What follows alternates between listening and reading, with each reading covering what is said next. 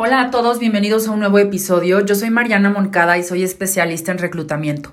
En los últimos tres años he sido creadora de contenido en LinkedIn, en donde también soy Top Voice para México, y he asesorado a más de 2.800 personas para su búsqueda laboral.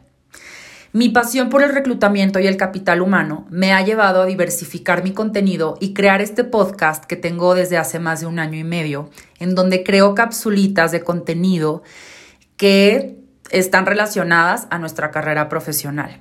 Y el día de hoy voy a hablar acerca de cómo ser más activas o activos en LinkedIn, ¿ok? LinkedIn o LinkedIn, las dos formas de decirlo son correctas.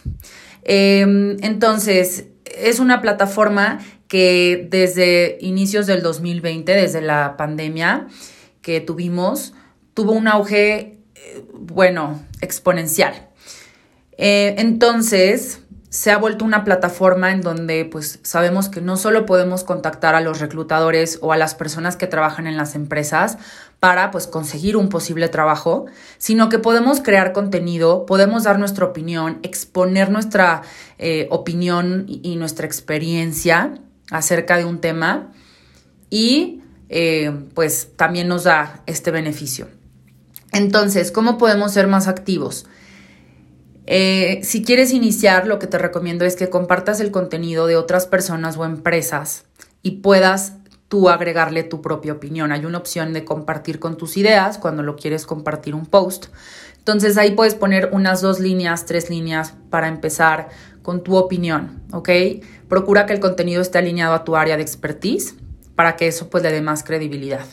Y entonces yo te recomiendo que también eh, semana por semana te pongas la meta de publicar dos días a la semana eh, algún contenido y eh, puedes inclusive como, por ejemplo, mm, designar un tema a la semana. Por ejemplo, esta semana quiero hablar de cómo hacer negociaciones con clientes.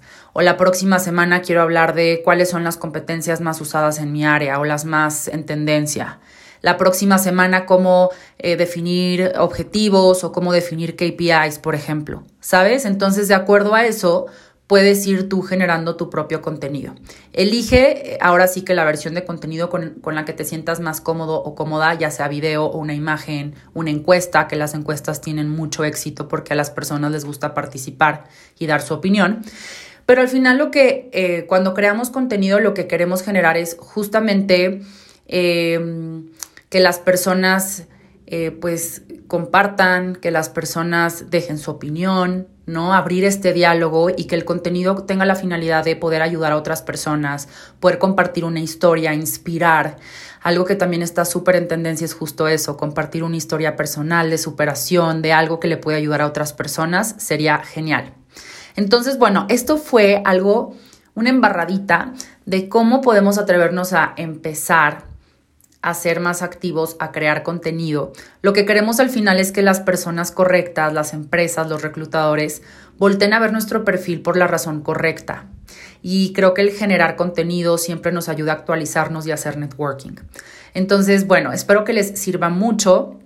Si quieren, eh, pues asesoramiento para su búsqueda laboral, me pueden buscar en LinkedIn como Mariana Moncada Talent Specialist, mándenme un mensaje privado y pues bueno, los veo en un próximo episodio. Chao.